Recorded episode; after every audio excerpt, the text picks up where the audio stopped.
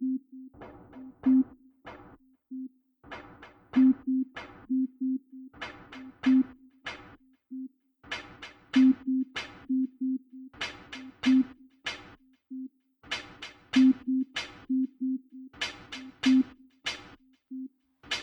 of the most generous people I know have no money.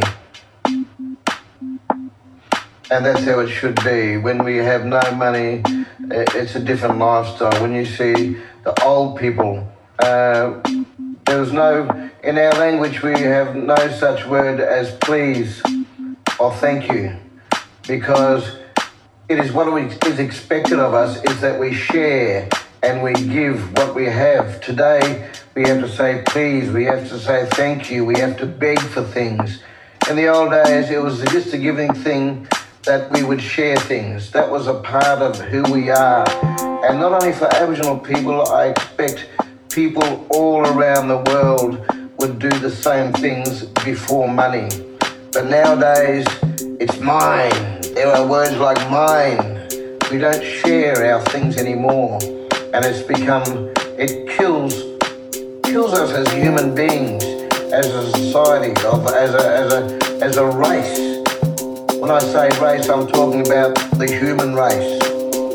But we deny other people shelter, we deny other people food, we deny other people their survival purely because of money, money, money, money,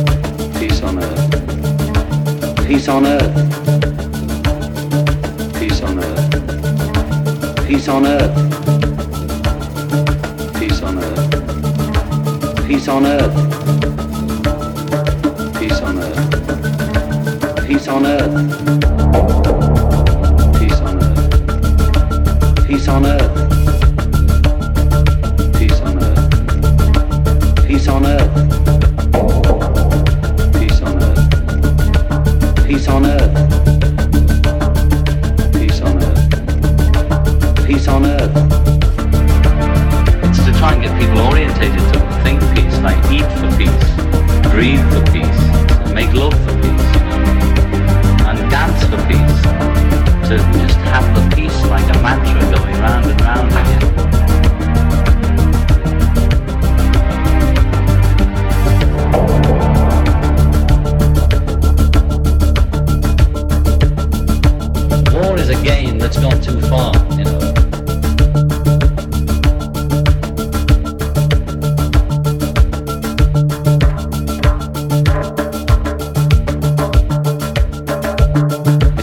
get people orientated to it. Think peace, like eat for peace, breathe for peace, make love for peace, you know, and dance for peace. To just have the peace like a mantra going round and round.